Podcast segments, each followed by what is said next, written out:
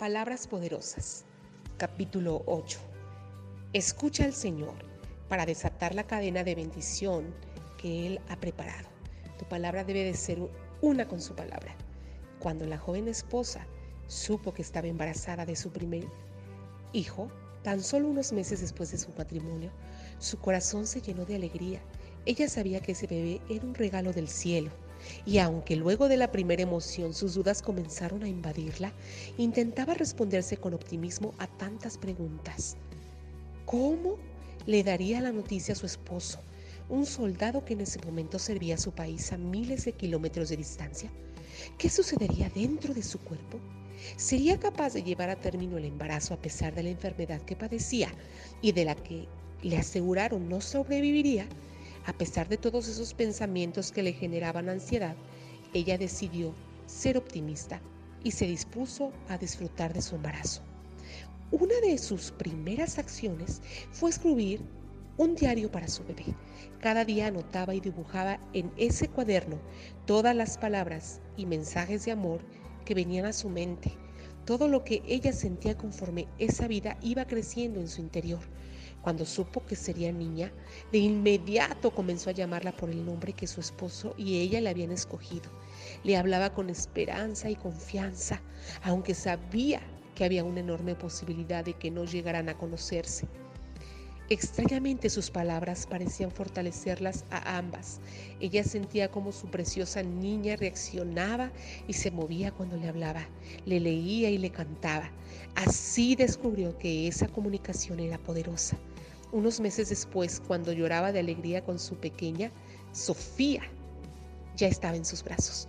Pudo asegurar que la íntima conexión que estableció con su hija desde el primer momento fue lo que la salvó a ambas. Efectivamente, nuestras palabras tienen la capacidad de condicionarnos para bien o para mal. Por eso cuando hablamos de fe, indiscutiblemente debemos referirnos a lo que escuchamos y hablamos. Es determinante que aprendamos a hablar sobre nuestro futuro, que dejemos atrás el pasado y no nos detengamos a hablar de las dificultades del presente. Sabemos que David, el joven pastor que venció a Goliat, y se convirtió en rey de Israel, también fue un maravilloso poeta. También lo conocemos por sus cánticos al Señor. Él escribió muchos de los salmos que leemos en la Biblia. Uno de los más famosos es el Salmo 23. Jehová es mi pastor, nada me faltará. En lugares de delicados pastos me hará descansar. Junto a aguas de reposo me pastoreará. Confortará mi alma. Me guiará por sendas de justicia por amor de su nombre. Aunque ande en valle de sombra de muerte, no temeré mal alguno, porque tú estarás conmigo. Tu vara y tu callado me infundirán aliento. Aderezas mesa delante de mí en presencia de mis angustiadores. Unges mi cabeza con aceite, mi copa está rebosando. Ciertamente el bien y la misericordia me seguirán todos los días de mi vida, y en la casa de Jehová moraré por largos días. Este salmo es una poderosa declaración de fe en la que David habla de su futuro. Aunque dice que está angustiado, se siente ungido por el Señor, le sirve la mesa frente a sus angustiadores. Uno de los versículos que habla en presente, aunque anda en valle de sombra de muerte, hace notar que David está pasando dificultades, pero su actitud era de esperanza y su boca hablaba palabras de bendición sobre el futuro. No temeré mal alguno, porque tú estarás conmigo. Igual sucede en nuestra vida. Nuestra copa debe estar rebosante, aún en medio de la tribulación, porque confiamos en nuestro futuro de bien. Hablemos de acuerdo con lo que deseamos vivir, no con lo que estamos viviendo.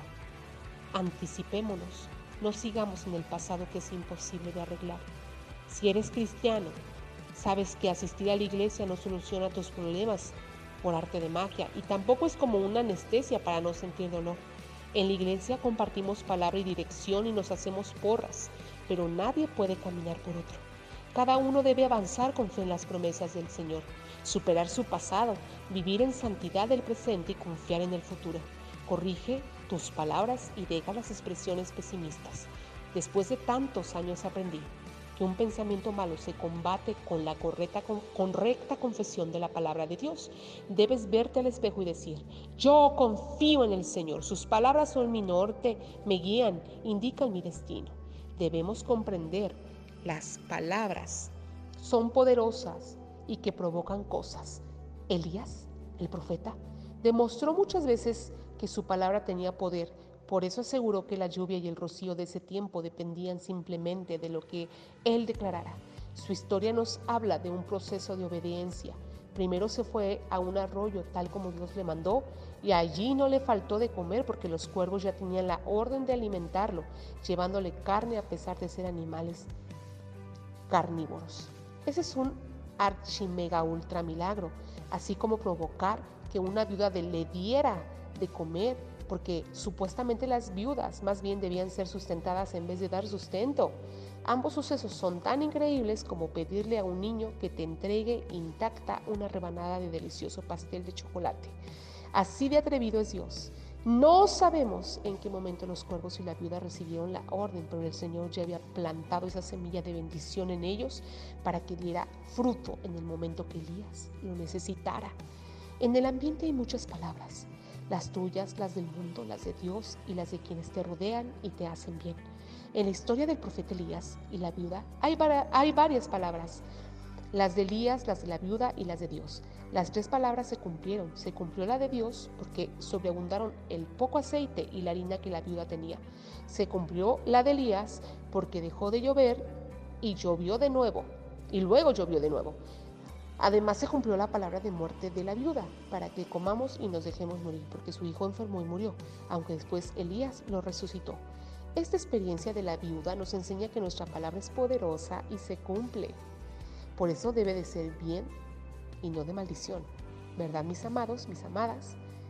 Ella dijo, comeremos lo último. Le dijo a Elías, yo tengo solamente este poco de harina y este poco de, aceite, haremos unos panes y no los comeremos y esperaremos morir porque había hambruna, había carencia, había sequedad. Y miren, lo que ella dijo lo recibió. Pero Dios fue misericordioso y resucitó a su hijo. Asimismo también, no nada más con un hijo, sino en muchas áreas de nuestras vidas. Ella realmente creía que iban a morir, tenía esa angustia en el corazón a pesar de ser testigo de las maravillas de Dios, quien le abundó el alimento. Hay mucho a tu alrededor que muere por tu palabra. Aguas. Así que corrígela. Busca siempre alimentarte de las palabras de Dios para que se cancele todo mal que has hablado. Nunca voy a salir de este problema. Mejor me muero, soy un inútil, seguro que mira mal, etc. ¿Cuántas más? Acuérdate, acuérdate que has soltado a tus hijos, para tu esposo, esposa. ¿Qué has soltado de tu familia, de tu trabajo, de tus sueños? Déjate guiar por el Señor y ya no te sientes en la mesa de tus escarnecedores, es decir, de tus amigotes que te inducen a decir lo que no se debe. Profetiza, es más, proclama, declara tu futuro de éxito, porque nada te faltará. Dios está contigo. No sigas neciando, hablando de la crisis y de las deudas. Convéncete de que debes hablar de abundancia para condicionarte a lograrla. La palabra del Señor alineada a las tuyas desatan bendición. Cuando Elías obedeció a Dios y le pidió a la viuda que buscara vasijas para llenarlas de aceite, desató la bendición. O sea, la obediencia trae bendición. Si no lo hubiera hecho, ah, y cree bien esto, aun aunque parezca algo descabellado e injusto, ¿no? ¿Cómo le quita Elías a la viuda y a su hijo lo último que queda? Así que hay que obedecer. Si no lo hubiera hecho, todos habrían perdido la bendición de obedecer y servir a Dios. El cielo, la viuda e incluso la harina y el aceite ya tenían sus órdenes. ¿Has visto la película de ciencia ficción de Inception?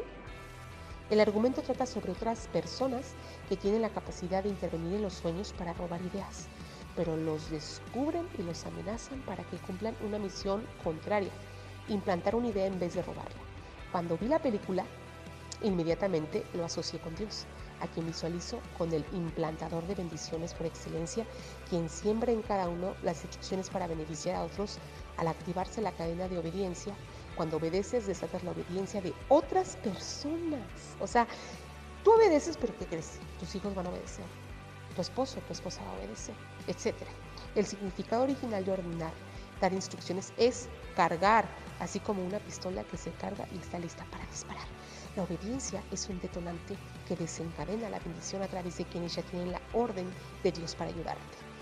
La obediencia es un detonante. Vamos a guardar esto bien grabadito. La obediencia es un detonante que desencadena la bendición a través de quienes ya tienen la orden de Dios para ayudarte.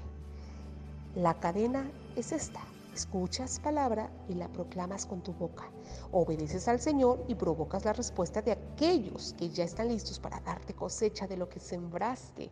Si estás enfermo o enferma, buscas alimentarte de las promesas de sanidad que Dios te ha dado a través de su palabra. Las declaras de día y de noche, te rodeas de personas que crean contigo, que te alienten y te motiven a creer por tu sanidad. Claro, también tendrás que buscar ayuda médica, desde luego, pero en ese ambiente cargado de fe en la sanidad, Dios pondrá a las personas que te bendecirán con el fin de lograr tu completa recuperación. Atrévete a dar el paso de fe. Aquí, mis amados, mis amadas, Dios usa la ciencia. Dios le dio la sabiduría a los médicos, a los científicos. Amén. Atrévete a dar el paso de fe para ser testigo de lo que sucederá en tu vida, en tu familia, en tu trabajo y en todo lo que hagas. Obedece, que lo demás viene por añadidura. Dios dejó esta historia de Elías, de para que veas que con fe todo es posible. El pedido de Elías a la viuda, dame a mí primero y la harina y el aceite serán añadidos. Me recuerda los pasajes que dicen, buscad primeramente el reino de Dios y su justicia y todas las cosas son añadidas. No os afanéis por vuestra vida, que habéis de comer o que habéis de beber. Corrige tu forma de hablar y obedece para que la cadena se active y las bendiciones derramen sobre todos. Amén. Nadie es bendecido por sí mismo sino a través de otros, cuervos, viudas, profetas o las personas que te rodean. Obediencia más fe es una gran bendición. Ya verás que cuando inicies la cadena te sorprenderás de las bendiciones que vienen a tu vida de los lugares y personas inesperados. Cuando llegues a una agencia a ver un carro nuevo, el vendedor te dirá, justo en ese momento tenemos un descuento especial. ¿Acaso ni él mismo no comprenda y piense, ¿por qué se lo dije a este cliente y no al anterior? Porque es Dios que abre las puertas de los cielos para ti a través de años de servicio he visto que hay muchísimos testimonios de personas que han sido bendecidas por el amor de quienes los rodean, porque nuestro Padre siempre actúa a nuestro favor. Amén. El problema no es saber palabras, sino creerla y demostrarlo con nuestra actitud positiva, incluso cuando no comprendemos lo que sucede. Adelante, mis amados. Sigamos adelante en obediencia y fe, que sin obediencia no vamos a ver cumplir nuestros sueños. Habla palabra de bendición, habla palabra de vida. Da vida, da vida. Y sigue soñando y creyendo que el milagro está para ti. Bendiciones.